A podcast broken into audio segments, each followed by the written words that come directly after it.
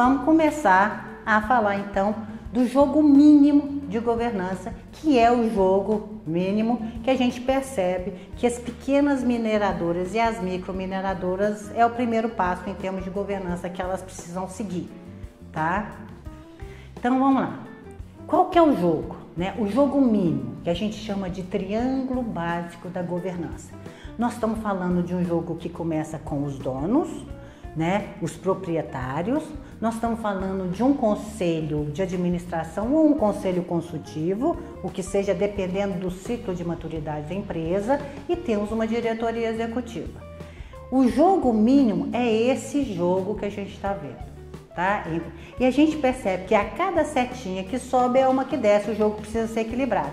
É como o dono chegasse assim para o gestor, né? para o diretor executivo, para o CEO. Cara, a, a mina é minha, a empresa é minha, mas você vai ser o guardião dela, você vai trabalhar ela para mim, que eu vou cuidar dos meus outros negócios.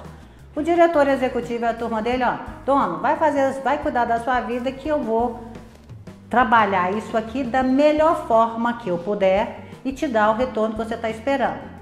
Aí o dono fala assim, perfeito, mas eu vou colocar aqui para vocês um conselho de administração que vai falar no meu nome. Eu vou transferir para um conselho o poder de decisão e de influência e vou dizer para o conselho quanto que eu quero a cada ano de retorno dessa minha.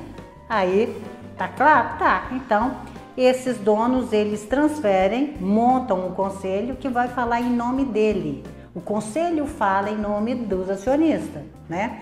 Tudo bem. Esse jogo acordado com os membros do conselho, os donos vão cuidar da vida deles, né? E aí vem os conselheiros que vão contratar o CEO, trabalhar o CEO, monitorar o CEO, direcionar o CEO e a equipe interna para que as coisas aconteçam de acordo com os acionistas querem.